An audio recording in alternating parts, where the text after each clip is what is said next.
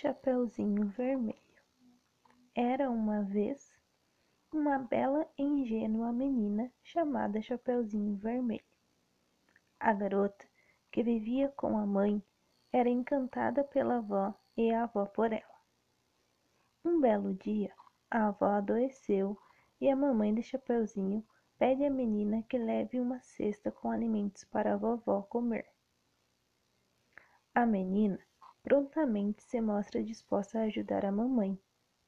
Mas a casa da vovó ficava no meio da floresta, distante da casa de Chapeuzinho. Ainda no princípio do caminho, rumo à casa da vovó, Chapeuzinho Vermelho é interpelada pelo lobo, que puxa a conversa e pergunta para onde ela vai. Chapeuzinho, sem perceber a malícia, cai na conversa do lobo e diz que vai levar quitutes para a vovó que está adoentada. O lobo, muito astuto, sugere que a menina siga por um determinado caminho, dizendo que é o melhor caminho para chegar na casa da vovó. Esperto, ele vai por um caminho mais curto e chega primeiro na casa da vovó. Na casa da vovó, o lobo bate na porta e quando ela pergunta quem bate, o lobo imita a voz da Chapeuzinho Vermelho. A avó não percebe o fingimento e ensina-o a abrir a porta.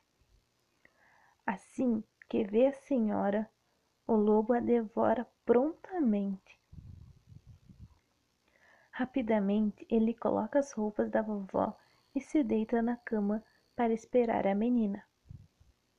Quando Chapeuzinho bate na porta, o lobo responde como se fosse a vovó e a menina entra na casa.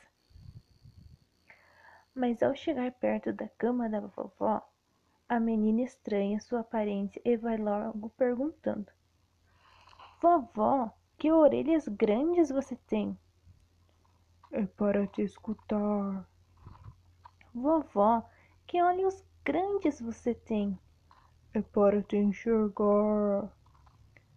Vovó, que mãos grandes você tem!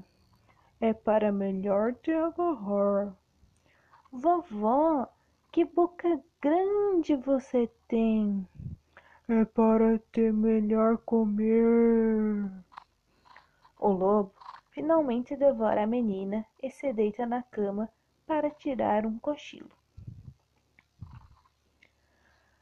Mas um caçador passa em frente à casa da vovó e acha muito estranho o barulho do ronco que vem de lá de dentro. Então ele resolve dar uma olhada. Ao entrar na casa, ele se depara com o lobo com a barriga bem grande deitado na cama. O caçador tem uma ideia para salvar quem estava dentro da sua barriga. Com uma faca, ele abre a barriga do lobo e tira Chapeuzinho e a vovó de lá de dentro.